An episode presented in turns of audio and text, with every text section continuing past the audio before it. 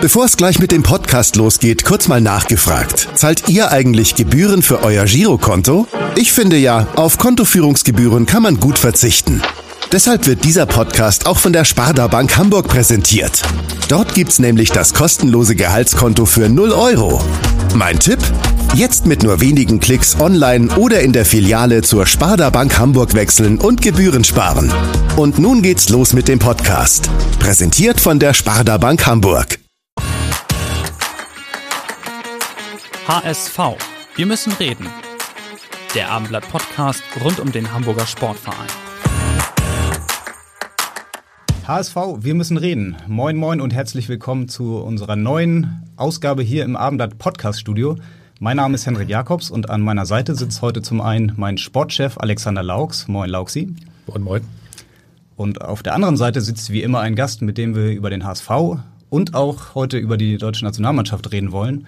Und bevor wir unseren Gast willkommen heißen, spielen wir wie immer eine Runde Dingstar mit den HSV-Fans. Er war ein sehr sympathischer Spieler. Er ist äh, definitiv zu wenig radikal.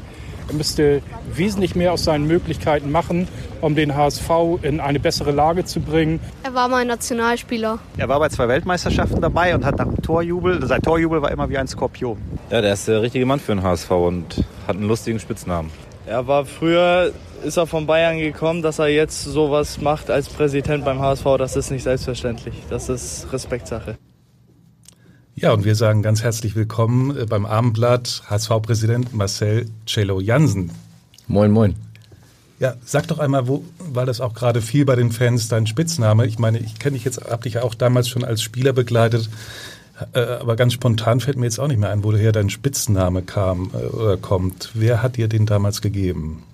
Ach, das war, wer weiß ich gar nicht, das ist aber leicht abzuleiten, weil ich halt Marcel mit Doppel-L geschrieben werde. Das passiert nicht so oft, obwohl das eigentlich korrekt ist nach der deutschen Rechtschreibung. Da hätten wir jetzt auch drauf kommen können. Ähm, ne, ja. ich, sonst würde ich ja Marcel hießen und äh, kurz gesprochenes ja. Vokal, Doppelkonsonant, Marcel und dann haben sie halt an die Doppel-L Mann O gehangen und im Spiel und im Training geht das natürlich dann auch schneller und so war Cello dann dementsprechend ist relativ einfacher, schnell. weil Marcel schreibt, glaube ich, sehr, sehr, schreiben sehr viele Menschen falsch, oder?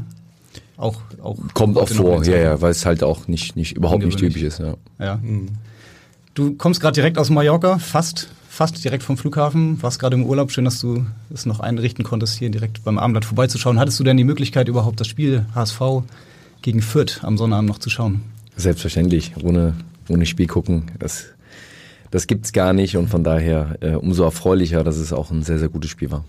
Du hast gesagt, ein gutes Spiel, 2 zu 0, ungefährdet. Letztendlich zwischendurch gab es vielleicht mal ein, zwei Szenen, wo es vielleicht nochmal hätte in eine andere Richtung gehen können, aber insgesamt hatte man schon das Gefühl, da kann eigentlich an dem Tag nichts schiefgehen, oder? Ja, Gott, dafür hat schon, ähm, fußballerisch machen sie es schon gut. Das haben nichts zu verlieren gehabt in diesem Spiel, so wie fast jede Mannschaft, die dann kommt. Und da muss man äh, da sein. Der, der große Unterschied vielleicht zu Regensburg oder, oder auch zu, zu dem Pauli-Spiel, zumindest die ersten 20 Minuten, die erste halbe Stunde, war einfach, dass man schon, schon hungrig auch gegen den Ball gespielt hat, dass man eine gute Körpersprache hatte und dass man eben die Lust auch am Verteidigen halt auch immer hat, immer wieder nach Ballverlust dann auch wieder in Ballbesitz zu bekommen. Und äh, das hat man einfach gemerkt, dass man dann relativ wenig zugelassen hat und war die Körpersprache, die wir brauchen, die wir auch schon oft gezeigt haben. Und in anderen Spielen, wo man gesehen hat, wenn es ein bisschen fehlt, dann sieht man gleich, wie eng es wird, ähm, wie in Regensburg gegen, gegen Pauli oder auch äh, gegen Bochum. Das sind immer enge Spiele und da hat die Mannschaft an dem Tag wieder mal es gezeigt, dass sie den, den Hunger haben, nicht nur nach vorne zu spielen, sondern auch gegen den Ball. Mhm. Entschuldigung. HSV auf 1, Gladbach auf 1, das ist irgendwie so ein äh, Montag nach deinem Geschmack, oder? So könnte es äh, ein bisschen ja. weitergehen. Definitiv, leider sind wir da nicht am Ende. Ich glaube, es wäre für beide Vereine sensationell ähm, in verschiedenen Situationen, aber das würden wir alle, glaube ich, unterschreiben. Das Schöne ist, dass äh, wir das HSV-Spiel geguckt haben natürlich und gefeiert haben und mein Papa und seine Kumpels natürlich auch stark an Gladbach hängen und war das somit ein gelungenes Wochenende. Gladbach hast du auch noch gesehen gestern, oder? Ja. Okay. Das erste Drittel in der zweiten Liga ist gespielt. Dieter Hecking hat gestern, nee, am Sonnabend auf der Pressekonferenz schon einmal kurz eine Zwischenbilanz gezogen. Wir können einmal kurz reinhören. Das erste Drittel ist gespielt. Das ist so ein erstes Zwischenfazit, was man ziehen kann. Wir sind super dabei. Ja, ist nichts erreicht, aber wir sind super aus den Startlöchern gekommen. Ja, und das ist, denke ich, nicht selbstverständlich gewesen nach dem Sommer. Und wir genießen jetzt die 14 Tage. Und dann haben wir, denke ich, drei Spiele vor der Brust innerhalb kürzester Zeit, Da werden wir auf Herz und Nieren äh, geprüft werden, aber auch unsere Gegner. Und wenn die Mannschaft so konzentriert spielt, wie sie es heute gemacht hat, dann denke ich, können wir ja, mit viel Optimismus in die nächsten Wochen gehen. Danke. Mhm. Man hat so das Gefühl, geht es dir auch so, dass der HSV doch deutlich stabiler ist als in der vergangenen Saison. Siehst du das auch so? Also wie ist der HSV jetzt aufgestellt so für die nächsten Wochen? Also klar, es ist immer, das hat der Trainer auch gesagt, es ist immer eine Momentaufnahme, aber die ist im Moment absolut in Ordnung. Ich glaube, selbst in Regensburg, wo man jetzt nicht über 90 Minuten ein gutes Spiel gemacht hat, muss man ja ehrlich sein, hat die Anfangsphase verpennt. Man, mit ein bisschen Pech kann man auch 2-0 dann eben ähm, hinten liegen und äh, kommt dann aber so zurück und dominiert dann eigentlich auch bis zum 2-1 hochverdienter Spiel. Ich glaube, das haben wir auch so noch nicht in der letzten Saison gehabt, dass die Mannschaft dann auch nochmal es schafft, den Schalter umzudrehen. Dann aber auch am Ende wieder dann der unbedingte Wille, dann ab der 86. oder wie viele Minuten das genau war, dann auch nicht mehr zuzulassen und zu verteidigen. Dann, äh, das sind Erfahrungen, die die Mannschaft braucht. Äh, es ist viel Neues passiert, es ist viel zusammen und man muss sagen, Trainerteam und und und äh, Jonas und ähm, alle Sportler, auch Mutzel, die machen einfach einen guten Job.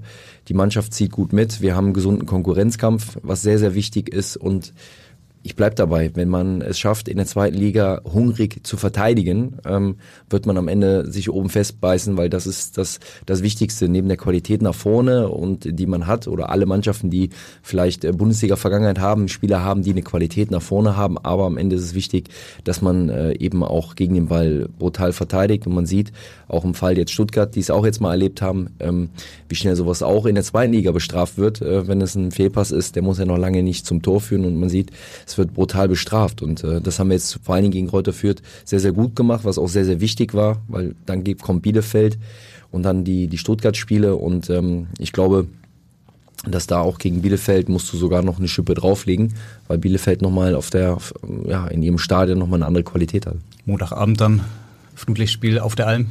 Kennst du wahrscheinlich selbst nochmal auch schon erlebt. Ja, ja viele unangenehm. Spiele, äh, unangenehm, ähm, aber äh, sehr, sehr positive ähm, Erinnerungen, denn ich glaube, das war mein erstes Bundesligaspiel für den HSV. Und da lagen wir, ich glaube, 2-0 zur Halbzeit zurück oder also ganz deutlich zurück und ich dachte, oh, jetzt gibt es ein Gewitter und hat Martin Johl ganz cool reagiert und dann sind wir rausgegangen, haben glaube ich 4-2 gewonnen. Ähm, hat noch Basti Reiner, glaube ich, zwei Tore gemacht. Und das war mein oh, das, das muss sehr lange her sein. Oder? Und ähm, ja, das war gleich die erste Saison. Das müsste dann ne? 2-8 gewesen sein. Ja. Ähm, und ähm, ja, von daher mit Borussia Mönchengladbach selber auch dort gute Erinnerungen gehabt. Äh, einer der wenigen Auswärtssiege, die wir geholt haben, waren meistens dann auf der Alm. Das war ein geiles Spiel. Wir haben gerade Dieter Hecking gehört, ähm, hat die Lage im Griff im Moment. Gibt es für dich auch einen Austausch mit ihm, so als Präsident oder als Aufsichtsrat? Gibt es ja, Momente, wo du dich mit ihm austauscht? Ja, wir sind allgemein im Gesamtverein gut in der, in der Kommunikation, äh, jetzt aber auch schon seit anderthalb Jahren, ähm, dass wir auch äh, gucken, dass wir versuchen, immer wieder Schnittstellen aufzubauen. Es ist ein, ein, ein Verein, es ist ein Verein mit sehr viel Tradition und es ist auch wichtig, dass man da Transparenz und Kommunikation pflegt, aber natürlich lässt man die Leute in Ruhe arbeiten, ihren Job machen. Der, der eigentliche Aufgabe war halt immer das, was davor passiert, bevor die Saison losgeht. Und äh, trotzdem ist man natürlich im Austausch und auch äh, trifft man auch immer wieder aufeinander und das ist auch gut so. Und ähm, ja, macht einfach auch Spaß äh, zu sehen, wie da auch gearbeitet wird. Und muss man ja auch sagen, sowohl Spieler, die wir dazu bekommen haben, aber auch auf der Abgabenseite äh, wurde sehr, sehr gut gearbeitet. Ähm, das hat Jonas und, und Mutzel und alle zusammen auch mit dem Trainerteam äh, richtig gut gemacht. Aber wir wissen alle, dass es ein weiter Weg ist. Wir haben die letzte Saison als Beispiel, wo wir auch immer eigentlich so oben dabei waren. Hatten auch lange Tabellenführer. Ne? Lange Tabellenführer. Ähm, gut, wir wissen auch, wir hatten nicht diese Spiele, nicht diese klaren Spiele, auch schon nicht in der Hinrunde. Also wo wir jetzt schon doch das ein oder andere hatten, wo man sagen, hochverdienter Sieg und auch mal mehr als ein oder zwei Tore geschossen. Das gab es jetzt ja auch nicht. Nichtsdestotrotz, die zweite Liga Einmal bleibt. gegen St. Pauli, aber das war's. Genau. Und ist auch okay. Das sind die Erfahrungen, die wir, die wir jetzt anscheinend auch, auch, auch für die, die schon dabei waren, auch die Spieler äh, das mit aufgenommen haben und, und verstehen hoffentlich, wie die zweite Liga funktioniert. Sie bleibt brutal schwer, sie ist total fies, weil du hast immer mehr zu verlieren äh, in, in jedem Spiel, weil das immer das Highlight-Spiel ist. Zählt natürlich für Stuttgart und für die anderen Mannschaften auch, für, für, für Hannover oder auch für Nürnberg.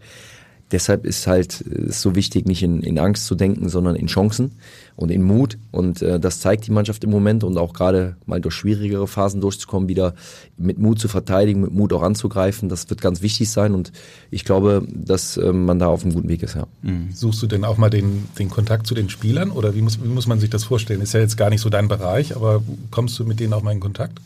Ja, also wie gesagt, das ist, das ist ja ganz viele Überschneidungspunkte, wenn wir gemeinsame Events haben, wenn man im Stadion ist. Einen, den einen oder anderen Spieler kenne ich noch, Gideon Jung, Tom Mickel, aus meiner Zeit auch noch. Natürlich geht man dann Austausch. Martin Harnik, der jetzt ja dazugekommen ist, kenne ich schon lange. Und natürlich geht man dann Austausch und spricht und schreibt auch mal kurz oder so. Aber ich habe dann einen gesunden Abstand zu, weil wir natürlich auch noch viele andere Sachen machen und äh, die, die, die Verantwortlichen, der Vorstand, der Trainerteam haben das da, machen das da sehr gut und man freut sich eigentlich nur, dass man da auf dem richtigen Weg ist und es dann sucht den Austausch natürlich, aber bleibt gerne da auch ein bisschen äh, zurück. Kein junger Präsident wie Uli Hoeneß damals, der dann mal in die Kabine auch musste, um mit den Spielern zu sprechen. Das ist, Nein, ich, also ich, ich glaube, man, jeder, jeder hat meine Nummer, kann mich erreichen, wenn irgendwas ist. Das ein oder andere Turnier habe ich auch gespielt, wenn mal was sein sollte. Ähm, aber da ist so viel jetzt auch, auch Erfahrung auch, auch mit dabei mhm. und das ist gut und das ist auch da und ein geschlossener Kreis, das soll er auch sein und äh, nichtsdestotrotz klar äh, ist es da auch wichtig, dass auch der Spieler versteht, wie der Gesamtverein auch funktioniert, auch die mhm. Identifikation, was ist der HSV eigentlich, wie ist zusammen und da wird es bestimmt auch noch den einen oder anderen Berührungspunkt noch öfters geben. Jetzt sind wir mhm. mal in die Saison gestartet, Transferperiode, jetzt der erste Monat danach. Wir haben, wir wissen, wie wichtig das ist, dass wir dass wir oben dran bleiben und äh, uns stetig weiter verbessern, äh, einfach aufgrund der Historie der letzten mhm. sechs, sieben, acht Jahre und auch des Abstiegs einfach wichtig, dass wir wieder Erfolge feiern, kurzfristige Erfolge feiern und von daher, das hat natürlich höchste Priorität. Ja, du bist ja nicht nur Präsident, sondern auch im Aufsichtsrat der AG. Wer ist da in der AG so dein wichtigster Ansprechpartner? Ist das dann Bernd Hoffmann oder tauschst du dich mit Max Arnold Köttgen viel aus? Ähm, ja, wo ist so deine erste Station, wenn du Themen hast? Also kommt ja drauf an, wenn es sportliche Themen sind, natürlich äh, mit Jonas, den kenne ich auch schon ewig. Jonas steht auch für Nachhaltigkeit, kenne ihn schon, als er bei Leverkusen gerade angefangen hat. Und äh, ich weiß gar nicht, wie viele Jahre das sind, gefühlt würde ich sagen 20 Jahre. Ähm, so lange kenne ich Jonas indirekt schon und ähm, wir hatten immer mal wieder einen Austausch. Und wenn es zum Thema Sport ist, er Sportverantwortlicher, Sportchef sozusagen, ähm, ist ja mein Ansprechpartner genauso wie Mutzel wenn es da Fragen gibt. Ansonsten natürlich äh, mit, mit, mit, mit Max äh, Köttgen als Aufsichtsratsvorsitzender, das funktioniert super. Ähm, aber auch mit meinem Präsidium, mit Thomas Schulz und Moritz Schäfer und andere Themen dann, wenn es äh, übergeordnet ist, natürlich Bernd Hoffmann. Und bei finanziellen Themen, wo dann oft unser Schatzmeister ähm, oder auch Thomas Schulz dann auch natürlich mit Frank Wettstein. Also eigentlich bin ich mit allen immer in Austausch. Es kommt immer darauf an, was gerade so ansteht und welche Themen da sind. Ich muss sagen, es macht auch richtig Spaß, mit diesem Vorstand zu arbeiten und auch mit diesem Aufsichtsrat, muss man sagen. Ähm, ist es Wie jetzt viele nicht Sitzungen habt ihr denn jetzt schon gehabt mittlerweile? Gut, das, das kommt ja immer so ein bisschen auf die Situation ein. Das taktet sich dann so ein, dass wir so gut ja, einmal im Monat, alle zwei Monate spätestens zusammensitzen. Vorher war das deutlich öfters, dann kommen Telefo Telefongespräche dazu, etc. Ähm, das kann man überhaupt nicht so genau sagen. Wir sind aber ständig im Austausch. Äh, Max Köttke macht das auch hervorragend, ähm, wie er die Kommunikation und auch alle miteinander hält. Und ich bin dann in meinen Ebenen bei unseren ganzen Abteilungen und auch in der Repräsentativität äh, eben viel, viel unterwegs äh, und auch da immer auch wieder Sachen mit aufzusaugen, mit den Fangruppen im Austausch und ähm, einfach gemeinsam gucken, dass wir gemeinsam in die gleiche Richtung schauen. Mit dem Aufsichtsrat, wie oft trefft ihr euch da? Gibt es da so re regelmäßige Sitzungen im Moment? Oder? Ist regelmäßig, aber kann man nicht sagen. Es kommt äh, immer auch ein bisschen auf die Situation an, auf die Dringlichkeit und auf die, auf die Zeitabschnitte, was ist wann. Ist klar, in einer Transferperiode, ähm, wo viel passiert, auch im wirtschaftlichen Bereich, ist es natürlich viel kürzer getaktet als jetzt, wenn das vorbei ist und die Saison läuft, weil man ja auch will, dass einfach mal in Ruhe gearbeitet wird. Aber in Austausch sind wir trotzdem auch, auch, auch im Aufsichtsrat, auch unabhängig und dann gibt es auch regelmäßige Treffen, selbstverständlich. Mhm. Du bist ja nicht nur Präsident und Aufsichtsratmitglied, vor allem bist du, ja, hast viele Jahre für den HSV selbst gespielt, hast viele Trainer erlebt und äh, einer deiner ehemaligen Trainer hat uns noch eine Frage mit auf den Weg geschickt. Hallo Marcel, erstmal ähm, liebe Grüße aus Japan von deinem Ex-Coach Thorsten Fink. Ähm, eine Frage habe ich aber noch. Äh, ich meine, ich finde es ja sehr mutig, dass du jetzt an erster Stelle stehst oder ganz vorne stehst bei deinem Herzensclub HSV. Ähm, ist natürlich auch einer der geilsten Clubs, das weiß ich. Und schaffst du es, diesen Club ganz nach oben zu bringen, da wo er hingehört? Also alles Gute, Thorsten, und Grüße auch von Nico. Ciao. Thorsten Fink, direkt von Wissel Kobe, wo er gerade arbeitet in Japan. Ja, wann, wann geht's wieder hoch für den HSV? Wann steht er wieder oben? Dann, wenn wir uns das auch verdienen, auch sportlich verdienen. Letzte Saison müssen wir einfach ähm, die Gesamtsaison sehen und einfach sagen, wäre es auch sportlich nicht verdient gewesen. Ich weiß nicht, ob das dann, wir müssen uns das ehrlich erarbeiten, so wie alle anderen. Wir müssen Leistung bringen, wir müssen eine große Selbstkritik auch haben, auch vor allen Dingen intern. Wir müssen hungrig sein, wir müssen alle zusammen eine Leistungskultur entwickeln, äh, die immer natürlich realistisch ist, nicht unrealistisch ist, aber diesen Hunger, den, den, den gilt es zu entwickeln. Und äh, das ist ein Prozess, ist klar, nach Abstieg, keiner wusste so richtig, was was auf äh, uns alle zukommt. Äh, es gab auch nicht mehr so viele Menschen, die sich der Situation dann gestellt hätten. Äh, dazu gehören ja nicht nur ich, äh, sondern viele andere Menschen, so, so, sowohl wie immer die Fans vorneweg, als auch viele andere, die die äh, da mitwirken. Und nochmal, das Präsidentenamt äh, mit meinem Präsidium, klar, es ist ein, eine wichtige Position. Das ist der größte Gesellschafter, aber eben auch nicht im operativen Tagesgeschäft, sondern unterstützend. Und natürlich, wenn es gewünscht und gefragt ist, würde ich alles für den HSV machen und immer, wie als Spieler auch jetzt, ähm, dass wir gemeinsam ähm, da vorne kommen. Aber dazu gehört halt vieles dazu. Ich glaube, da, da sind viele Dinge in den letzten Jahren logischerweise falsch gelaufen.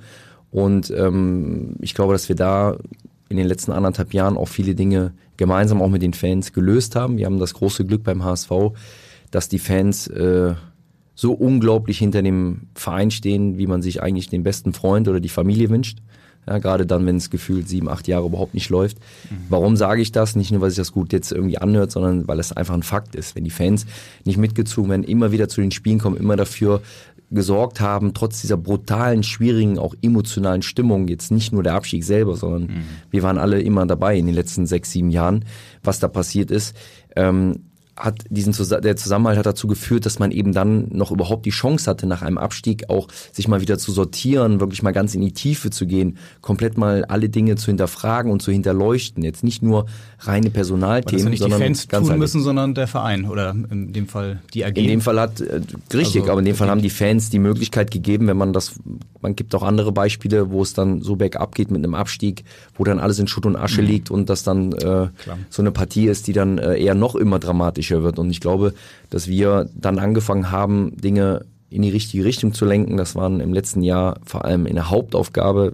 Klar, wir mussten auch, wollten aufsteigen, das war unser sportliches Ziel, aber wir wussten auch selber, und das war ja auch bekannt, in welcher wirklich gravierenden Situation wir waren, äh, auch, auch finanziell, ja, durch die Fananleihe, durch, das, durch, durch die Einigung mit Herrn Kühne, was die Vergangenheit betrifft, äh, was auch nicht selbstverständlich war, dass man da Schulterschlüsse überall gefunden hat und proaktiv mit dran gearbeitet hat, den HSV wieder lebensfähig und auch gut vorzubereiten für die für die für die für die nahe Zukunft und äh, jetzt äh, sind wir auch sportlich dann auch natürlich einen Schritt weiter, wenn man das mal vergleicht die beiden Saisons. Die Fans sind natürlich ein großes Kapital. Trotzdem braucht der HSV natürlich perspektivisch auch wieder Kapital, um dann ja in der Lang in der Bundesliga irgendwann auch langfristig wieder eine Rolle zu spielen. Siehst du da perspektivisch die Möglichkeiten, den HSV auch finanziell wieder richtig gut aufzustellen? In erster Linie muss, so wie jeder Bundesligist, ob jetzt erste oder zweite Liga, es versuchen, mehr gute als schlechte Entscheidungen zu treffen bei, bei Transfers. Und egal in welchem Regal man ist, äh, ob man jetzt weniger oder mehr Geld hat, am Ende ist es wichtig, welche Qualität der Entscheidungen, welche Qualität die Menschen haben, die das an den Schnittstellen eben entscheiden, das Operative leiten. Und ähm, wir haben einen kleinen Vergleich, den man auch ziehen kann. Das ist die erste Saison in der zweiten Liga, wo wir vor einer Situation waren, ähm, die wir so eigentlich fast nur übernehmen konnten, wo man einen Spieler transferieren konnte, das war äh, Khaled Narei, Khaled, Khaled Narei ähm, von, von Gräuter Fürth. Für, ich glaube, ungefähr 1,7 Millionen. Und das war aufgebraucht, das Transferbudget. Und dann gaben noch Spieler, die ausgeliehen sind. Das war das erste Jahr. Und wenn man guckt, ähm, was wir dann aus Eigenmitteln und auch durch natürlich das Zusammenrücken der Gesellschafter, aber eben auch der Unterstützung ähm, der Fans äh, in allen Belangen, konnten wir dieses Jahr eine ganz andere Mannschaft äh, präsentieren und demnach auch so ein bisschen uns von der ich sag mal, jungen Vergangenheit auch lösen. Und ich glaube, das hat man bis jetzt gemerkt und äh, wir wünschen uns natürlich, dass das so weitergeht. Aber trotzdem, um nochmal auf, auf die Frage von Fink zurückzukommen, ich meine, wenn man sich anschaut, wie viel TV-Geld dann auch Vereine wie Mainz, äh, Augsburg mittlerweile bekommen, selbst wenn ihr viele gute Entscheidungen trefft, es ist doch wahnsinnig schwierig, diesen Abstand irgendwie, äh, diesen Rückstand aufzuholen, oder nicht? dass wir seit dem Tag des Abstiegs in einer ganz, ganz schwierigen Situation sind. Ich glaube, oder es zählt für andere Mannschaften, die aus der Bundesliga abgestiegen sind, genauso. Die haben die gleichen Herausforderungen wie der HSV. Aber um bei uns zu bleiben, natürlich ist es dann äh, schwieriger, wenn du den Schritt in die zweite Liga machst. Aber andererseits müssen wir auch ehrlich sein zu uns. Was war denn die letzten Jahre anders? Da hatten wir gefühlt immer mehr Geld, aber hat jetzt auch nicht gefühlt mehr gebracht. Also wir haben sechs das Jahre um Abstiegskampf gespielt, obwohl wir vom Budget vielleicht unter den ersten, weiß ich nicht, ersten acht mhm. waren oder ersten neun. Also daran sieht man halt, es ist Natürlich wird es nicht einfacher, ist gar keine Frage, aber deshalb braucht man Menschen, die vorne weggehen. Man braucht hungrige Menschen, man braucht Menschen, die, die, die in den Chancen suchen, auch, auch so lange wühlen und graben, bis man bis man es erreicht. Und ich glaube auch jetzt ähm, Beispiel der Trainer Dieter Hecking, der ähm, eine überragende Leistung äh, mit seinem Trainerteam auch in Gladbach gebracht hat. Ich glaube, da wäre auch die Möglichkeit gewesen, zu dem einen oder anderen Bundesligisten zu gehen und äh, auf sicher über zwei, drei Jahre äh, gutes Geld zu verdienen und äh, auch wahrscheinlich bei einem interessanten Bundesligisten nochmal eine Herausforderung zu haben und kommt zum HSV und geht bewusst vorne weg und setzt damit auch so ein Zeichen. Und es hat dann auch ähm, ja der Vorstand ähm, mit, mit Jonas, Bernd und, und Frank einfach auch gut gemacht, dass sie wieder Leute mobilisieren, dass man sich gegenseitig wieder motiviert und dass man sagt, irgendwo müssen wir anfangen. Und äh, wenn das natürlich die Führungskräfte machen, äh, sehr vorbildlich, ich glaube, dann, dann, dann wirkt das auch bei den Spielern. Glaubst du, dass man perspektivisch durch gute Transfers dann sich auch finanziell wieder gut aufstellen kann? Oder glaubst du, dass man perspektivisch irgendwann dann doch ähm, externe Investoren braucht, um diesen Abstand wieder kleiner werden zu lassen. Es ist zum heutigen Zeitpunkt, wir wissen auch selber, das Tagesgeschäft Fußball, äh, was, was da alles im Positiven wie im Negativen passieren kann. Aber klar ist, dass man prinzipiell, oder so ist meine Haltung und auch das, oder die Haltung äh, des Präsidiums, ähm, wie ja die Mitglieder sozusagen, die Fans ja auch vertreten ist, dass wir uns prinzipiell für alles öffnen sollten, aber immer in Absprache mit unseren Mitgliedern und unseren Fans und nicht an jemanden vorbei und nicht mit einer Intransparenz, sondern immer zu sagen, was können wir alle gemeinsam machen, damit es besser wird. Und dass es nicht immer nur das Thema Geld ist, hat die Vergangenheit gezeigt, aber natürlich ist es auch irgendwann ein Faktor, eine wirtschaftliche Stabilität und Möglichkeit zu bekommen. In diesem Jahr haben wir sie uns ähm, geholt durch sehr, sehr gute Verkäufe auch, ne, durch Santos, der der, der auch gut verkauft wurde und auch die Möglichkeit eben durch den, den, den Deal mit, mit Herrn Kühne, dass wir dann eben auch das Geld für Santos auch eben dann eben einsetzen konnten. Ähm, aufgrund der, der Einigung der Vergangenheit konnte man einfach dort kleine Schritte machen und das war, das war und ist sehr, sehr positiv und das muss immer so eine Grundvoraussetzung sein. Natürlich wird man nicht immer alles richtig machen, aber zum Großteil alles richtig machen und dann, glaube ich, ist der HSV ein Verein, der so viel Ausstrahlung hat und gerade auch wegen dieser Nachhaltigkeit, wegen dieser großen Fanbasis, die wirklich ehrlich und authentisch ist, ist es, glaube ich, gibt es wenig, äh, nicht so viele interessante Projekte wie den HSV, meiner Meinung nach. Ja. Trotzdem muss man natürlich auch aufpassen mit der Fanbasis, die du angesprochen hast, äh, wenn man vielleicht Entscheidungen trifft, auch was an den Mitgliedern vorbei. Ihr habt gesagt, das macht ihr auf keinen Fall. Es gibt ja Überlegungen im Hintergrund, möglicherweise auch die, die Struktur des HSV zu verändern. Du hast dich da ja auch schon mal zu geäußert, möglicherweise aus, aus der AG perspektivisch eine KGAA zu machen. Wie, wie sind die Pläne aktuell? Bereitet ihr da was vor oder gibt es Gespräche? Wie ist da der Stand?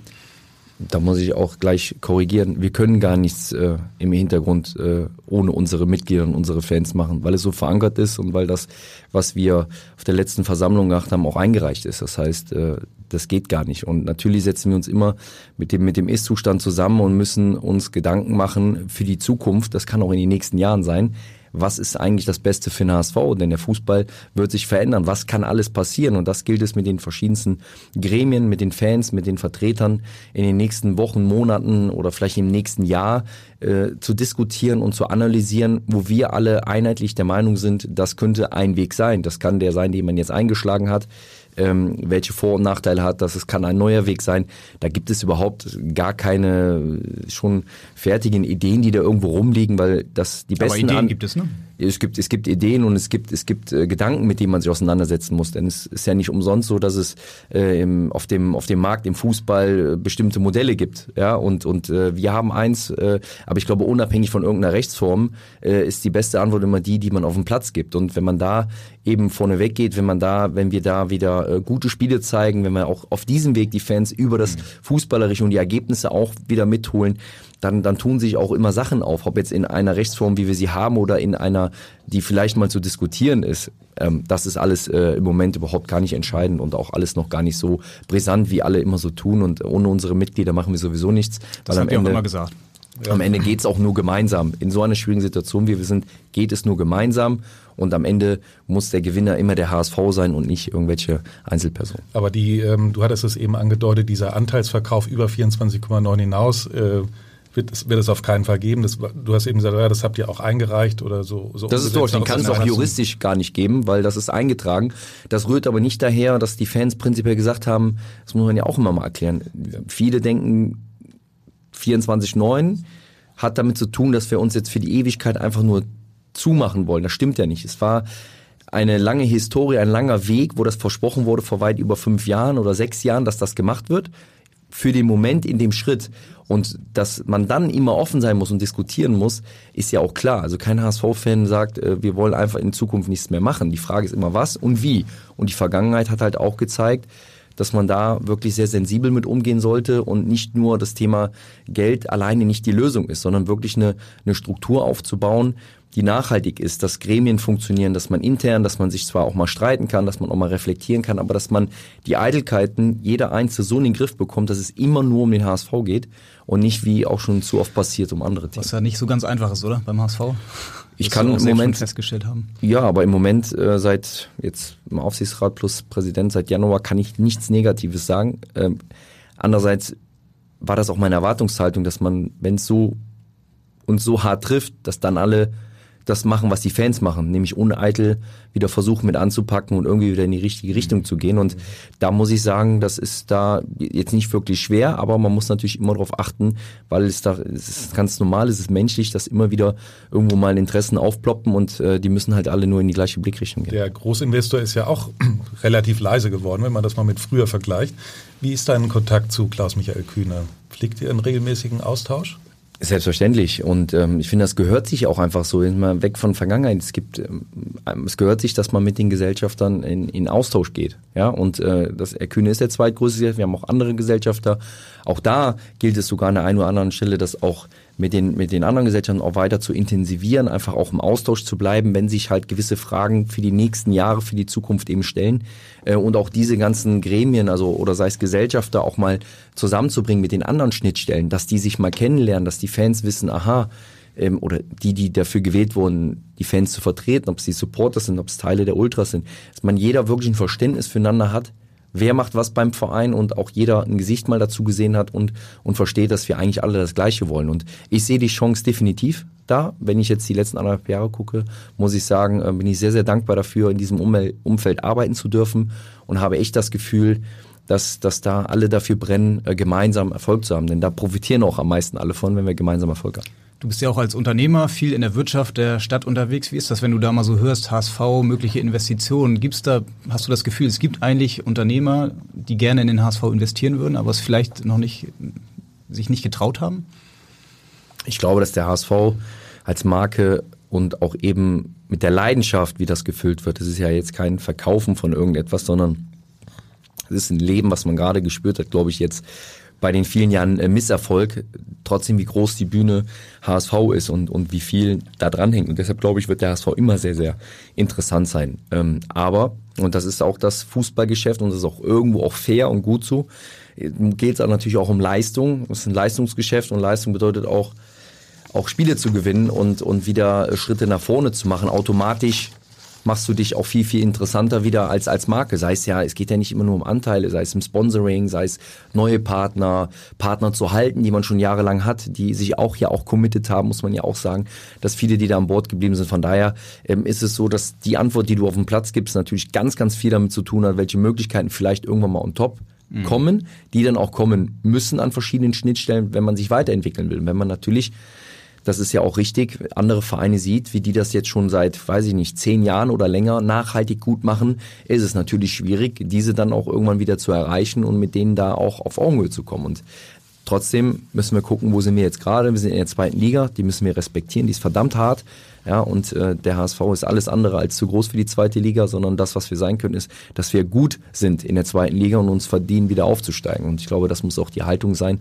Und da muss man auch ein bisschen ja, auch hanseatisch auch bleiben, weil das ist ein langer Weg. Wir haben es letztes Jahr äh, hart gespürt, in Anführungsstrichen, wenn man die Rückrunde nimmt, auch wenn, wenn es insgesamt äh, schon früh abzusehen war, eigentlich ab dem Kielspiel, dass da so eine mhm. Spirale reintritt, die, die, die nicht mehr gewendet wurde. Trotzdem hat man ja trotzdem irgendwo gehofft, dass es noch äh, irgendwie reicht. Mhm. Jetzt haben wir Herbst, das heißt, bald werden wieder die Zahlen veröffentlicht. Wird aller Voraussicht nach wieder ein Minus geben in der HSVG im EV. Für dich als Präsident läuft es wirtschaftlich ganz gut, oder? Wie seid ihr da aufgestellt? Ja, wir wollen ja keine großen Gewinne erzielen, sondern wollen es ja weitergeben. Wir wollen auch die Leistungskultur im EV, das heißt unseren ganzen Spitzensport, Amateursport, aber auch Breitensport weiter unterstützen, dort viel, viel mehr noch machen, auch in der Anlage Norderstedt, die, die ein Traum einfach ist, äh, sowohl für die AG, für die Jugendmannschaften als auch für alle anderen. Es, äh, es trägt einfach, und das muss man einfach auch endlich mal in Hamburg verstehen, dass alle Menschen, die mit Leidenschaft ihre Sport nachgehen und dabei die Raute unbedingt auf der Brust haben wollen. Das ist ein Mehrwert und es ist nicht irgendwie nur immer, ach, die machen da ein bisschen Sport und da wird nur Fußball gespielt. Und ich glaube, dieses Verständnis wächst. Wir haben sehr, sehr gute sportliche Erfolge auch gehabt im e.V. Ich glaube, wie lange nicht. Ja, auch im, im Nachwuchs, in der Leichtathletik Medaillen geholt, äh, auch nicht wenige. Ähm, und wollen Frauenfußball auch mehr stärken. Es trägt alles dazu bei, wenn man ein Sportverein ist, dann will man sportliche Erfolge haben, muss man ehrgeizig sein, immer mit den Rahmenbedingungen, die möglich sind.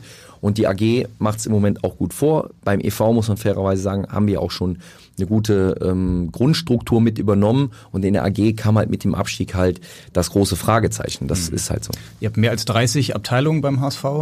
Du bist vor der Saison mit uns eine Wette eingegangen, hast gesagt, der HSV wird in dieser Saison deutscher Meister was glaube ich viele gar nicht mitbekommen haben. Der HSV ist schon deutscher Meister geworden, nämlich in der Leichtathletik. Du hast es angesprochen. Und der Vorsitzende der Leichtathletikabteilung hat uns auch eine Frage mitgebracht. Moin Marcel, Philipp Wittschüft hier von den HSV Leichtathleten. Wir haben uns ja letzte Woche schon beim Fest der 1000 Zwerge darüber unterhalten, dass wir mit unseren drei deutschen Meistertiteln im U18 und U20-Bereich dieses Jahr dafür sorgen konnten, dass du deine Wette gewinnst. Jetzt steht für die Jungs ja der nächste Schritt an. Zwei von den dreien werden nächstes Jahr im Erwachsenenbereich starten. Und ähm, wer sich mit Sport auskennt, der weiß, das ist ein großer Schritt. Du hast das ja selber durchgemacht. Was gibst du den Jungs mit auf den Weg, damit sie in der Leichtathletik national und international auch im Erwachsenenbereich bestehen können? Ja, beste Grüße von mir und nur der HSV, ne? Ich glaube, es war jetzt ein geiles, perfektes Beispiel. Das ist das, was ich meine. Es ist nur der HSV, die sind alle so sehr und wissen, dass der Fußball das Herzzentrum ist, ja, das merkt man, aber trotzdem können wir so viel mit der Raute auch in anderen Sportarten bewegen. Und äh, mit den angesprochenen drei Jungs, die jetzt Titel geholt haben, um auch auf die Frage einzugehen, ich glaube, ich kann das nur von mir sagen, wie, es in meinem Werdegang war, ist immer, die Vision muss halt stimmen, die man selber hat. Also die muss halt stimmen, das Motiv muss stimmen, warum will ich denn Profi werden? Warum will ich denn im Erwachsenen Leichtathletik äh, erfolgreich sein? Und die beste Antwort ist immer aus Liebe und Leidenschaft zu der Sportart ja, und, und, und eben ähm, der Umgang und die Reflexion mit schwierigeren Momenten, diese schnell in den Griff zu bekommen und ins Gute zu wenden. Und das ist halt das, was ich den Jungs mit auf den Weg geben kann dass ähm, ja, dass das Selbstreflektieren das, der stärkste Mittel und der schnellste Weg zum Erfolg ist, um wieder in die Spur zu kommen. Du hast ja auch zwei Weltmeisterschaften selbst äh, gespielt oder beziehungsweise daran teilgenommen, fünf WM-Einsätze. Jetzt läuft gerade die Leichtathletik-WM, also da gibt's ja durchaus vielleicht Potenzial von HSVern, die dann irgendwann mal auch das wär, für den HSV einen WM-Titel holen. Ja. Das wäre das wär sensationell. Und, äh, aber es ist auch gut, man sieht auch die, die, die soziale Ver Verantwortung, die wir damit auch abdecken. Wie viele Kinder, ich glaube über 1000 Kinder und Jugendliche sind alleine bei uns in der Leichtathletik, ja, die ganz stolz für den HSV antreten und, und versuchen eben ähm, unter zwar im Amateurbereich und unter, unter professionellen Bedingungen auch ihren Weg zu gehen. Ne? Weil es geht ja auch in den vielen Sportarten nicht so, dass was dann reicht, eben, dass man davon leben kann. Das geht halt beim Fußball und bei der einen oder anderen, bei den anderen ist es schwierig. Und genau da diesen Rahmen dann eben zu bieten, diese Entwicklungsmöglichkeiten über den HSV eben zu bekommen, ähm, dann später vielleicht auch mal auf so einem großen Turnier dabei zu sein, wer würde uns natürlich mega stolz machen wäre es vielleicht auch mal eine Vision, dass eine andere Mannschaft möglichst weit oben spielt, außerhalb der HSV-Profi-Abteilung? Ist das möglich? Also eine, die, ich sag mal, eine Handball, äh, eine Handballabteilung, Basketball, Eishockey. Äh, Eishockey. Ne? Also möglichst prinzipiell alles. Man muss immer gucken, gerade im, im, im im Amateurbereich ähm, hängt viel auch vom Ehrenamt ab. Also viel von Unterstützung, viel von Sponsoren, die man unbedingt da braucht. Ohne das funktioniert es halt gar nicht. Auch da haben wir, haben wir oder entwickeln wir uns weiter, dass wir weiter mehr in, in, in die Vermarktung auch gehen äh, für, für, für den Spitzensport im EV. Aber ähm, wir haben auch so vor der Tür so viel zu tun, wo wir auch ein bisschen, glaube ich, nochmal ein bisschen wieder was gerade rücken müssen aus der Vergangenheit, zum Beispiel das Thema Frauenfußball. Und ich weiß zum Beispiel, dass Jonas Bolt da auch richtig Bock drauf hat, da was zu bewegen, weil er in Leverkusen gemerkt hat, dass es einen, einen guten Impact hat und dass es einfach auch da wenn man äh, sich die Spiele anguckt, ähm, ich jetzt nicht sagen, dass ich da jedes Spiel gucke und der, dann, dann würde ich lügen, aber wenn man sieht die Spiele und die Athletik, auch da, wie sich das verbessert hat und ist für uns, äh, liegt das schon am Herzen im HSV und äh, geht auch die, die Planung schon in die Richtung, dass wir da auch sukzessive stärken wollen und, und, und uns sportlich dann auch wieder ja, weiter, weiter etablieren wollen und vielleicht auch wieder, wieder aufsteigen. Also letztlich hat man ja, hat ja gar nicht so viel Geld, also ich glaube 100.000 Euro, wegen 100.000 Euro hat man damals die Frauenmannschaft abgemeldet geredet. Ne? Also es war ja im Vergleich zu den Herren richtig wenig Kohle. Ne? Also siehst du das wirklich so? Wäre das eine Option, dass man sagt, da greift man nochmal richtig an, da spielt man irgendwann vielleicht auch mal in der Bundesliga? Das wäre schon ein Traum und irgendwo eine Vision, wobei wir müssen immer gucken, wo sind wir jetzt, wo können wir hinkommen, Klar, um es auch dauert. nachhaltig zu machen. Ja. Es geht immer das Thema Nachhaltigkeit ist immer wichtig. Im, gerade im Fußball, Geld ist manchmal dann auch da, dann manchmal sogar mehr, als man sich ja vielleicht erhofft hat. Und das ist aber nicht, die Frage ist immer nachhaltig. Was passiert, wenn es mal nicht so läuft? Sind die Sponsoren dann immer noch da? Ist man jetzt einmal dann irgendwie in der ersten Liga oder in der zweiten? Und gerade im, im Amateurbereich, wo die ja alle nebenbei auch noch was machen müssen, ähm, das muss nachhaltig sein. Da muss ein Konzept hinterstehen, das braucht Zeit, das muss gedeihen. Aber auch da machen wir schon Fortschritte und das wollen wir weiter unterstützen und auch freuen uns auch gerade über die Schnittstellen äh, mit der AG auch, dass sie auch das verstehen, dass wir als Gesamtverein eben Kraft haben und dass der HSV eben da sich auch, auch anders positionieren kann, wie mit dem Beispiel. Der Hauptgrund ist nicht, den Frauenfußball jetzt zu, zu stärken oder nachhaltig weiter zu versuchen, was wir, was wir besser machen können. Ähm, wegen der, wegen der Vergangenheit mit diesem Thema, was mir bekannt ist, weil ich war selber Spieler und hab, war selber sehr ja, irritiert über diese Situation, ähm, weil wir davon überzeugt sind, dass wir auch den Respekt vor dem Frauenfußball haben und es auch gerne machen möchten. Das ist der Hauptgrund. Nur für mich ist da trotzdem schwenkt da noch was mit, wo ich, wo man sagen kann, gerade wenn man sieht, jetzt sind wir in einer anderen Situation, jetzt ist der HSV in der zweiten Liga, wir müssen kleinere Brötchen backen, wir müssen endlich mal hanseatisch werden und trotzdem können wir sehr hungrig sein und Bock haben auf Erfolg und so Spiele wie jetzt am, am letzten Wochenende abliefern. Und das ist ein Anfang. Und ähm, damals äh, wurden deutlich viel mehr Gelder bewegt und am Ende dann eben eine Mannschaft dann sozusagen abrutschen zu lassen, das war nicht, das war nicht gut. Das war auch nicht in Ordnung. Und äh, da gab es auch Ideen damals sogar aus der Mannschaft raus, proaktiv was zu machen. Aber da war zu wenig Haltung zu dem Thema dann auch aus dem Verein selber. Dann finde ich auch, dann ist es auch nicht äh, am Ende Aufgabe ja. der Spieler, das, das zu machen. Du hast natürlich jetzt als Präsident einen ganz anderen Blick auch noch für die ganzen Abteilungen. Wir haben gerade gesagt, mehr als 30 Abteilungen beim HSV. Hast du jetzt seit Januar, seit du Präsident bist, überhaupt schon die Zeit gehabt, alle Abteilungen mal zu besuchen? Nein, alle, alle, alle nicht, aber schon einen guten Übersicht bekommen. Ähm, jetzt fest ähm, der Tausend Zwerge jetzt gerade, das das große äh, traditionelle ähm, Leichtathletik-Event, ähm, leider bei ich glaube am zweiten Tag bei strömendem Regen, ich hatte Glück, als ich den Tag noch war, war, war toller Sonnenschein, man sieht einfach, wie viele Kinder und Jugendliche da waren und, und an sich arbeiten. Ähm, ja, und ich bin zwei, eher dreimal die Woche sowieso in Norderstedt. Spiele ja auch noch für die HSV 3. Wir sind auch von der Landesliga in die Oberliga aufgestiegen. Deshalb da habe ich auch ganz viele Schnittpunkte zu zum Amateurvorstand, die ja regelmäßig auf der Anlage mhm. sind und äh, war natürlich auch schon bei bei vielen Sportarten auch auf Events, aber natürlich alle noch nicht. Aber ich mich interessiert das auch und ich habe auch schon als noch aktiver Profi immer schon davon gesprochen, wie sehr ich Sportarten, Sportarten respektiere, weil es gibt auch, auch mal andere Dinge als, als mhm. Fußball. Hast du dir eigentlich nicht mal auch äh, gesagt, Mensch, ich mache das als Ehrenamt, unfassbar viel Zeit wahrscheinlich schon verbracht mit dem HSV in den vielfältigen Aufgaben. Äh, ist es nicht eigentlich ein Fulltime-Job, so HSV-Präsident?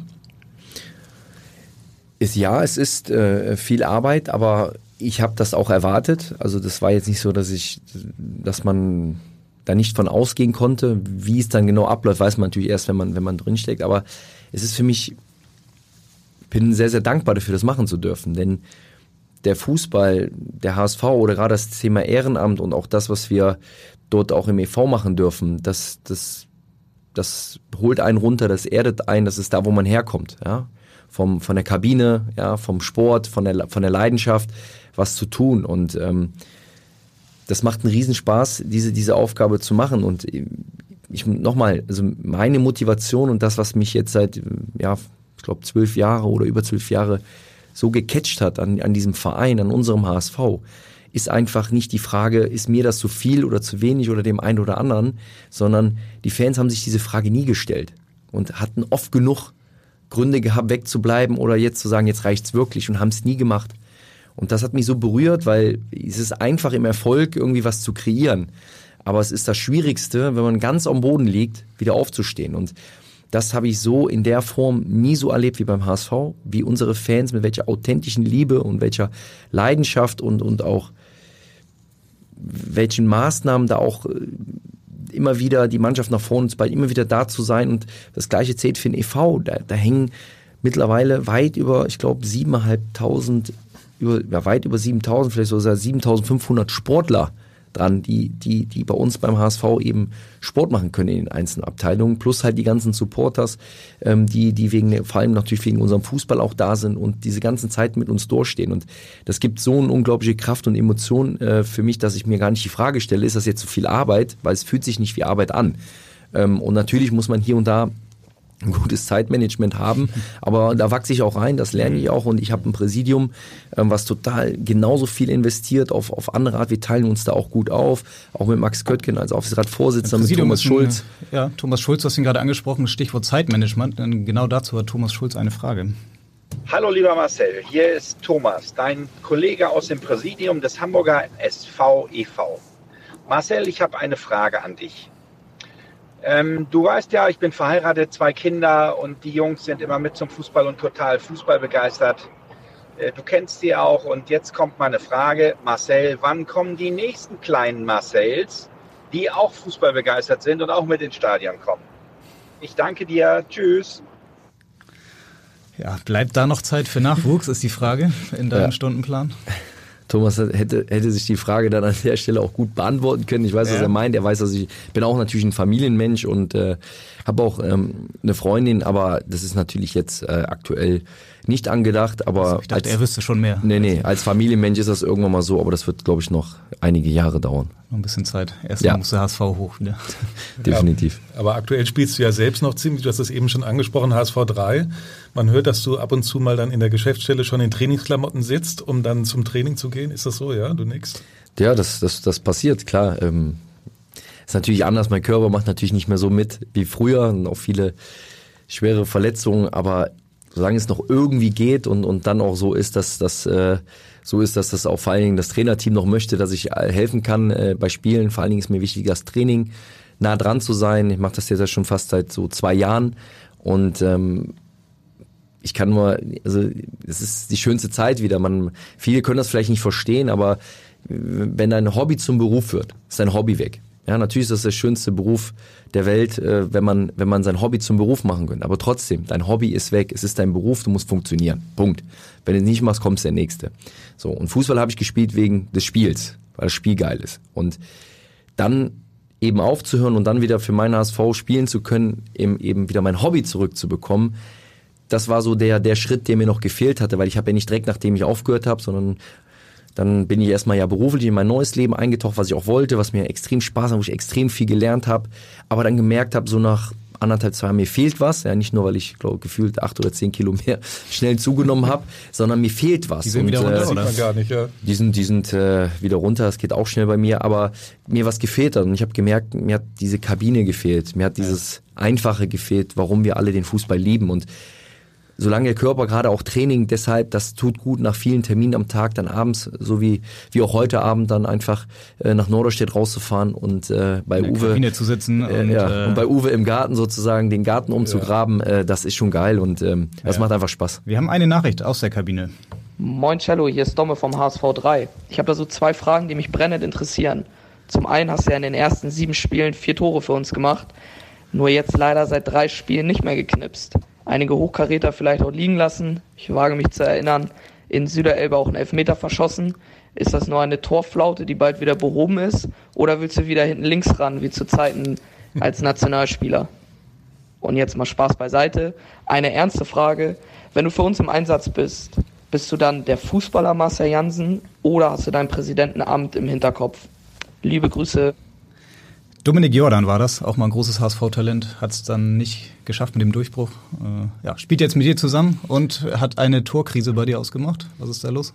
Ja, Er, er, er spielt, äh, spielt bei uns und äh, war ein großes Talent. Ja, hat es nicht geschafft, das passiert, aber da sieht man auch, äh, welche, welche, welche guten Möglichkeiten man hat. Macht, arbeitet bei uns im EV, ist hauptberuflich sozusagen äh, tätig. Ist doch gut, wenn große Talente, Ex-Sportler im Verein arbeiten, auch jetzt im, im kleineren. Und das ist genau das, was wir, was wir auch wollen. Und äh, ja, er hat absolut recht. Ähm, ich bin ja eh da, wo der Trainer mich aufstellt. Also ich habe da will nur, wenn ich helfen kann, helfen. Wie man hört, hat das in den ersten Spielen noch ganz gut geklappt. Ja, und da sind einige wirklich Hochkaräter liegen geblieben, wo man sagt, dann gibt's auch so Torwart, äh, manchmal die wachsen dann über sich hinaus in der Oberliga. Komischerweise dann genau, wenn ich manchmal da ja. vorm Tor stehe. Wo spielst du denn dann? Im Sturm. Im Sturm. Vorne im Sturm, da sind die Wege etwas äh, kürzer. Hätten dich am Wochenende auch gut gebrauchen können, ne, die Jungs.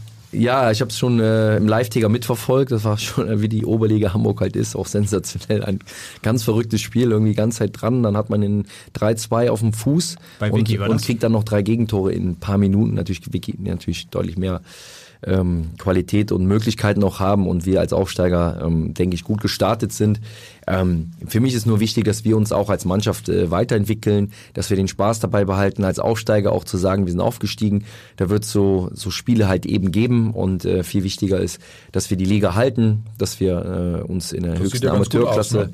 Ja, es ist auch noch ein weiter Weg, weil natürlich jetzt, wenn man sieht, wenn man mal am Anfang hat einen guten Lauf, jetzt haben wir so einen Lauf, wo du viele Spiele gar nicht gewinnst, aber es macht einfach riesen Spaß, äh, auch mit den mit den Jungs und um dann auf die Frage zu zu kommen, ähm, ist absolut so, dass ich da komplett meine in Anführungsstrichen offizielle äh, Funktion auch au, ver, komplett nicht ja vergesse Ausblende. einmal, weil ich weil ich das jetzt auch äh, ja fühle mich jetzt auch nicht so, dass ich jetzt die Leute da an irgendwas dran erinnern muss, was ich tue, sondern Sagen wir den ähm, Schiedsrichter ein bisschen. das ist, das ist, das Du gehört dazu, dann ist Fußball. angesprochen, Genau. ne? Da habe ich, das habe ich auch den Jungs von Anfang an gesagt. Hier bin ich Spieler, ich bin einer von, von vielen und so möchte ich auch hier behandelt werden und ähm, solche operativen Themen oder übergeordneten Themen haben hier nichts verloren. Ähm, und das passt auch super, deshalb habe ich auch einen Spaß in dieser Mannschaft, weil das einfach da so ist, dass ich da mal wieder der sein kann, der, der noch so, mal gucken, wie lange es noch geht, aber Ja, noch wie ein lange bisschen denn? kicken kann. Wie lange denn? Das Ja, bei, bei den Kunstrasenplätzen heutzutage muss man von Jahr zu Jahr gucken. Zu diesem Thema hat dein aktueller Trainer noch eine Frage. Moin Cello, hier ist dein Trainer von HSV3, Rana. Äh, eine Frage, die mich interessiert. Du bist ja jetzt seit knapp zwei Jahren äh, wieder aktiv.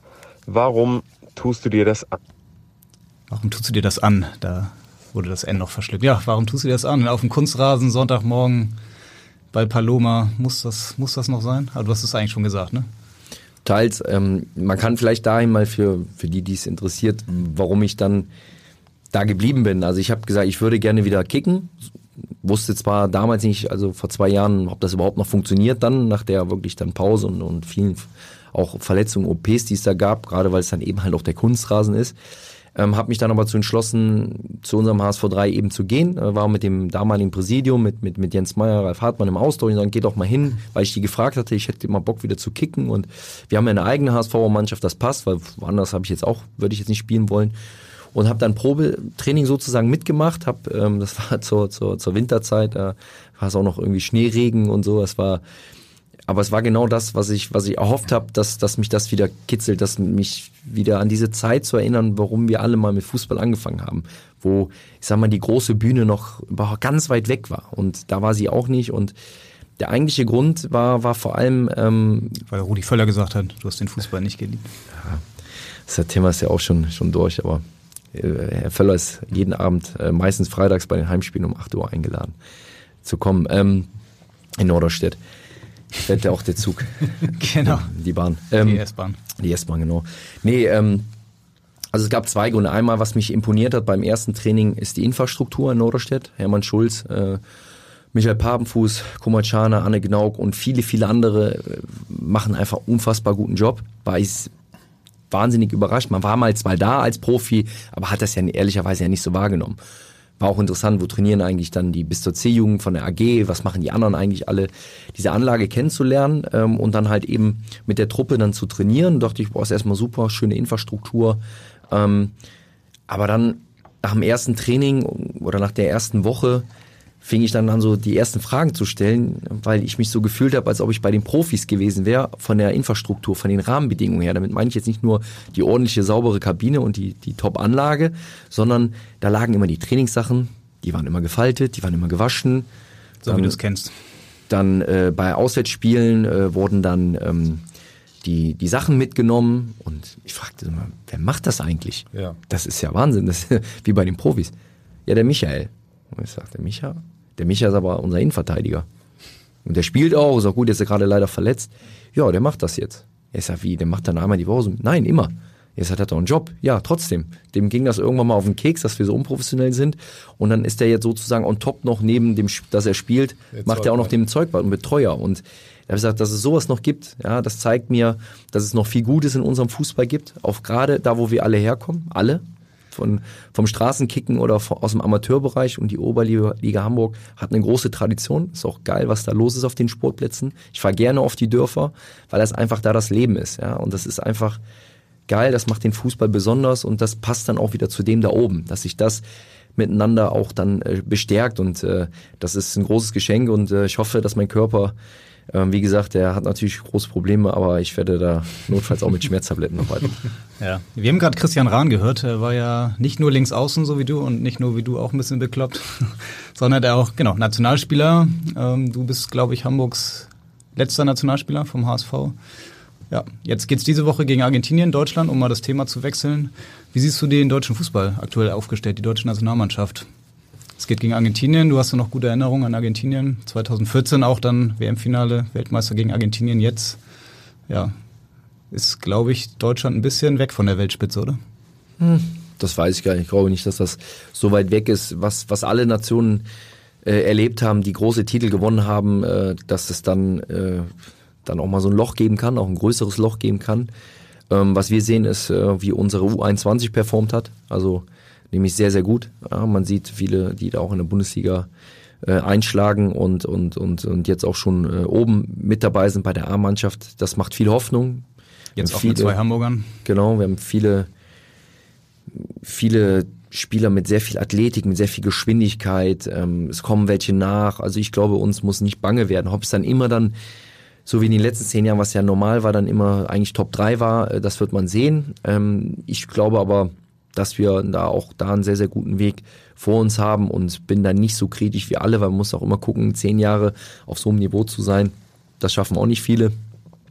Und äh, jetzt sind wir, glaube ich, wenn man die Spiele sieht, äh, man sieht man, wie eng es ist, äh, als wir bei den Niederlanden ein super Spiel gemacht haben und gewonnen haben und zu Hause dann das Spiel, die, die Niederlage, ne, wie, wie, wie schmal der Grad ist. Aber ich denke, beide Mannschaften können auch alle anderen noch ärgern und die anderen haben ja ehrlicherweise auch nicht die große Konstanz. Also wenn ich jetzt Argentinien bei großen Turnieren sehe, dann weiß ich nicht, warum Argentinien jetzt Weltspitze sein soll. Aber die haben natürlich super Einzelspieler, Mhm. also, aber als Mannschaft ist halt eben das, das Thema und das wird sich zeigen, die Entwicklung dann. Sie bleibt spannend, aber ich gehöre immer zu den proaktiven Leuten, denn der deutsche Fußball als solcher hat sich in den letzten, keine Ahnung, jetzt muss ich überlegen, jetzt wird jetzt 34, also in den letzten 15, 20 Jahren schon extrem nochmal gedreht, gewandelt und geprägt worden, wenn ich äh, sehe. Seit 2000 eigentlich, Ja, ne? seit, finde ich, genau, seit, ja, Ja, also da ja, war der deutsche Fußball ja, ziemlich 19 Jahre. unten. Und, ähm, aber mich würde noch mal 2000. interessieren, äh, welches Spiel kommt dir in den Sinn bei Deutschland-Argentinien?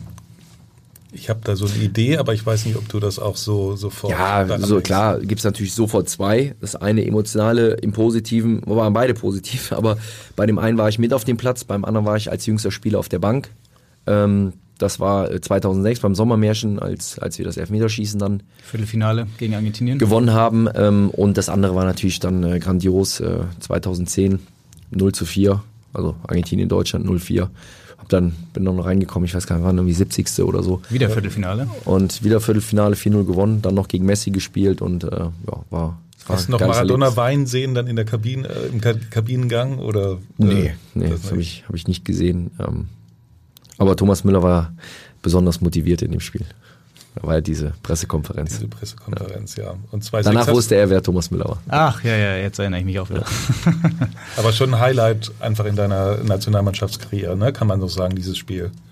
Deutsch, äh, Gegen 2010. Ja, äh, definitiv. Ähm, ich meine, überhaupt zwei Weltmeisterschaften zu spielen, ähm, da bin ich sehr dankbar für. Das ist, glaube ich, jetzt auch nicht so der Alltag für, für einen Bundesliga-Profi, zwei, bei zwei Weltmeisterschaften dabei sein zu dürfen. Zwei Sechs im eigenen Land hat natürlich eine, eine besondere Wucht, weil sie uns, glaube ich, unabhängig vom Fußball nochmal komplett irgendwie im Herzen auch berührt hat und uns Deutsche auch verändert hat, im Positiven. Das muss man einfach so sehen. Also es war ja vorher so sehr schwer alles und, und, und endlich kam zum ersten Mal so eine ehrliche Lockerheit rein und Deutschland hat sich präsentiert, also nicht nur wir als Nationalmannschaft, sondern alle Menschen als, als Top-Gastgeber, als, als ja, die, auch die ganzen anderen Nationen, ich weiß es noch, wie die alle geschwärmt haben von diesem Turnier in diesem Gesamten. Und ich glaube, das hat sehr, sehr viel gebracht und das werde ich nie vergessen. Durfte dann im, als jüngster Spieler mit, ich glaube, ich weiß gar nicht, 20 oder oder 21 dann äh, gegen Cristiano Ronaldo noch zu spielen, äh, gegen, gegen, gegen Portugal und dann gegen Spiel um Platz 3. Ja, und in ähm, Stuttgart, glaube ich. Ne? Ja. Genau, in Stuttgart spielt uns Platz 3. Natürlich die große Enttäuschung, Halbfinale Italien, äh, dramatisches Spiel, aber am Ende willst du dann aufs Treppchen und nicht irgendwie als Vierter da weggehen. Und für mich selber, als, als äh, mein erstes WM-Spiel, dann gegen Cristiano Ronaldo und der wird dann ausgewechselt weil er, glaube ich, nicht so den besten Tag hatte, dann gegen Luis Figo eingetauscht. Das war schon ein äh, schönes Erlebnis. Und 2-10 war für mich auch ganz besonders, ähm, weil ich beim HSV eine, eine richtig gut in der Saison war und dann aber eine schwere Verletzung hatte, kurz vor Ende und Jogi Löw mich trotz der Verletzung mitgenommen hat und ich eigentlich meine ganze Vorbereitung erst bei dem Turnier gemacht habe und trotzdem noch so viele Spiele gemacht habe und auch relativ schnell immer eingewechselt war. Es war nicht selbstverständlich. Natürlich habe ich es zurückgezahlt, auch, auch mit Leistung, ähm, bis hin dann zu dem letzten Spiel auch mit meinem ersten WM-Tor. Äh, ist natürlich auch... Äh, ja, vergisst man natürlich dann auch nicht. Und es war, war, war ein tolles Turnier. Hättest ja sogar noch eine dritte Weltmeisterschaft spielen können. Ne? Ich glaube, 2014 warst du auch dann lange verletzt, also zwischendurch dann mal wieder nominiert. Das, ja, ich war. Hat ja nicht so viel gefehlt und wird jetzt drei WM-Teilnahmen. Das, ja. Und hätte vielleicht im Finale wieder gegen Argentinien gespielt. Gut, hätte, wette, ich bin dankbar für das, was ich erleben durfte. Natürlich war es, ist immer so für jeden Sportler, da, da gibt's, ähm, glaube ich, viel, viel schlimmere Schicksale, ähm, wo es dann so ist, dass es dann vielleicht gar nicht mehr auf die Bühne geht nach, nach einer Verletzung. Bei mir war es halt 2014 so, dass ich sogar noch Stammspieler sogar war äh, oder wieder war. Ähm, trotz, ähm, ja, wir hatten ähm, beim HSV ja, Abstiegskampf pur und trotzdem hat äh, Jogi Löw auf mich gesetzt, das Trainerteam und äh, ich habe dann noch gegen Chile, ich glaube auch in Stuttgart, ja, da schließt sich der Kreis. Es war das letzte Vorbereitungsspiel, glaube ich, vor der, vor der Weltmeisterschaft, 2014 und da habe ich einen, einen ja, ich glaube sogar zweieinhalbfachen oder dreifachen Bänderriss gehabt und damit war das dann auch vom Tisch. Ja. Ein paar Legenden könntest du am Sonntag wiedersehen. Da ist das Abschiedsspiel Raphael van der Vaart hier im Volksparkstadion. Du bist dabei? Ja. Ja, ich glaube, morgens spielt noch die dritte HSV bei Paloma. Ja, das schaffe ich, das? Nee, das schaffe ich nicht. Äh, leider hat mich auch schon geärgert, aber ich bin auf einer, auf einer Hochzeit. Ähm, die kann ich auch nicht absagen und äh, dann habe ich auch Rafa zugesagt und das Spiel ist ja dann auch noch an dem gleichen Tag. Ärgert mich ein bisschen, aber wir haben zum Glück noch viele Spiele jetzt auch in der Hinrunde. Okay, das heißt direkt von der Hochzeit dann in Volkspark. Ja, ich lande dann gegen, gegen Mittag und fahre dann direkt ja, okay. ins Stadion. Ich glaube, die Fitness ist da jetzt auch nicht ganz so entscheidend, wenn man Raphael van der Vaart sich gerade anguckt. Also da könntest du auch mit ein paar Bierchen noch bei der Hochzeit wahrscheinlich aufdribbeln, oder? Wahrscheinlich, Raphael äh, lebt ja auch von seiner Spielintelligenz. Einer der Spieler, äh, HSV-Legende, die am Sonntag dabei sein wird, hat noch eine Frage für dich. Servus, Cello. Äh, ich hoffe, äh, du wirst fit am, äh, beim Abschiedsspiel von Rafa am Sonntag. Äh, ich habe eine Frage an dich. Äh, wie sieht deine Traumelf von deiner aktiven Zeit beim HSV? Mach's gut und ich freue mich, dich wiederzusehen in, in Hamburg. Ciao. Also jetzt musst du natürlich David Jarolim nennen eigentlich, ne? sonst wird er beleidigt sein. Jaro hätte ich auch äh, gerne genannt, weil er einfach ja, sich immer aufgeopfert hat, unglaublich viele Kilometer abgerissen hat, unglaublich Leidenschaft reingebracht hat und auch einer, einer der ja, Führungsspieler dein, war. Dein Kapitän wäre das? Genau. Und ähm, ja, aber wir hatten viele gute Typen. Es wäre jetzt unfair, nur elf zu nennen. Ähm, vor allen Dingen auch in diesen, in diesen verschiedensten Phasen. So die ersten zwei Jahre, wo, wo sportlich viel gefühlt äh, zweimal Halbfinale im internationalen Geschäft. Ähm, ne, ist auch heutzutage nicht mehr so. Da hofft man, dass man oft auch durch die Gruppenphase kommt in der, in der Euroleague. Also da, da gab es auch große noch Erfolge, die, die zwar auch immer so ein bisschen leider schlecht gemacht wurden, aber, aber die wir erleben durften, bis hin dann wirklich zu, zu dem, ja, zu dem, zu dem Einbruch. Ähm, und in verschiedensten ähm, Zeiten, Saisons dann, aber hatten wir auch gute Typen dann dabei, die, die auch dann gerade so, so Nenn mal ein paar.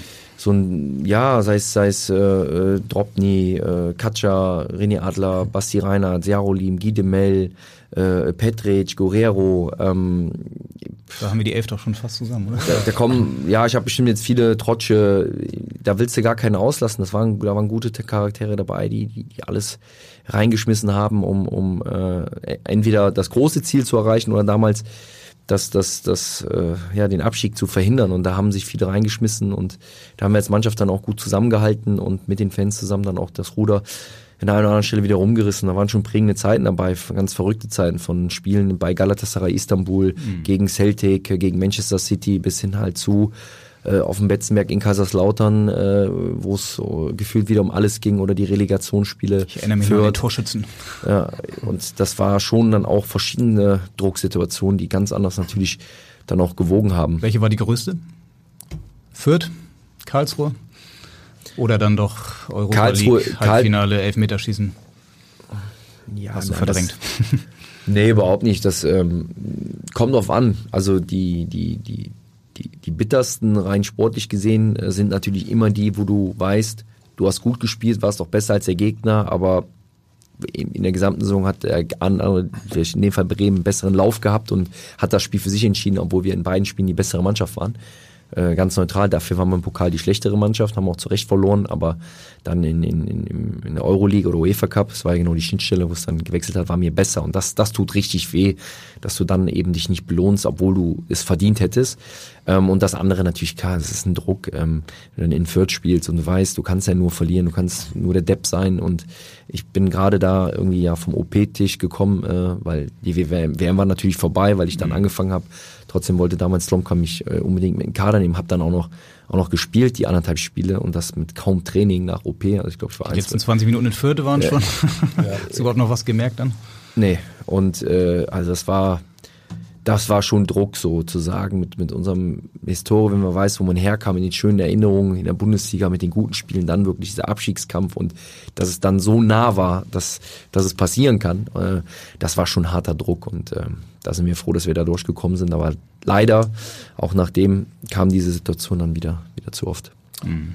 Ja, Henrik, wenn ich auf die Uhr schaue, wir sind schon tief in der Nachspielzeit. Oh, ähm, Stunde durchbrochen, ja. Am Schluss äh, stellen wir natürlich eine bestimmte Frage immer und an der ich auch persönlich interessiert bin an der Antwort. Ich habe vor der Saison mit einem Freund, extremer Gladbach-Fan, gewettet, dass der HSV aufsteigt. 50 Euro. Ähm, gewinne ich meine Wette, Marcel, steigt der HSV auf? Also wenn man Stand jetzt gehen gehen würde, ja. Und das ist auch unser Ziel. Und das war auch letztes Jahr unser Ziel, das ist auch dieses Jahr unser Ziel, das ist auch unsere Vision. Wir müssen den Hunger halt haben und ich glaube, dass wir aufsteigen werden, wenn wir eben bereit sind, immer wieder jeder Spieler, alle, die mit, mit irgendwo in der Verantwortung stehen, zu reflektieren und, und äh, keine Art Zufriedenheit, sondern so eine Leistungskultur aufzubauen, dann glaube ich, dann äh, muss dann dann werden wir uns das auch vielleicht verdienen. Und ich glaube, dass es ganz, ganz wichtig ist, wenn man aufsteigt, dass man aufsteigt und sagt, der HSV hat es verdient, aufzusteigen. Nicht nur wir als HSVer, sondern auch andere. Nicht, weil mir wichtig ist, was andere denken, sondern wenn andere das so anerkennen, dass du sportlich am Ende hoffentlich verdient aufgestiegen bist, ist das eine Basis, ein Fundament für alles, was danach kommt. Denn wenn du aufsteigst, vielleicht wie letztes Jahr mit einer ganz, ganz schwachen Rückrunde, wirklich sehr, sehr schwachen Rückrunde, dann kommst in die Bundesliga und da wissen wir selber, da ist nochmal dann halt der nächste Schritt, nochmal wieder ein etwas höheres Niveau und andere Spiele. Und deshalb ist ganz, ganz wichtig, wenn wir aufsteigen, hoffentlich natürlich ist unser größter Traum und Wunsch und auch Ziel, dann aber auch verdient. Das und wie lautet jetzt die Antwort? Ja. Bist du selbst mal aufgestiegen eigentlich in deiner Karriere? Ja, von der Landesliga in die Oberliga. Stimmt, ist noch das, gar nicht so lange her. Und das im letzten Jahr. Also es gab okay. auch eine Mannschaft, die aufgestiegen ist letztes Jahr. Ja, das heißt, du könntest den Jungs nochmal erzählen, wie es funktioniert. Dass das Aufstiegsgehen. Ja, neun Spiele sind gespielt, 34 sind es. Die Saison ist noch lang. Auch für uns, wir werden noch einige Sendungen hier produzieren. Vielen Dank erstmal, dass du heute noch Zeit hattest, direkt von Mallorca ins Abendblatt Podcast Studio. Ich hoffe, du hattest ein bisschen Spaß. Sehr gerne, danke ja. Vielen Dank auch.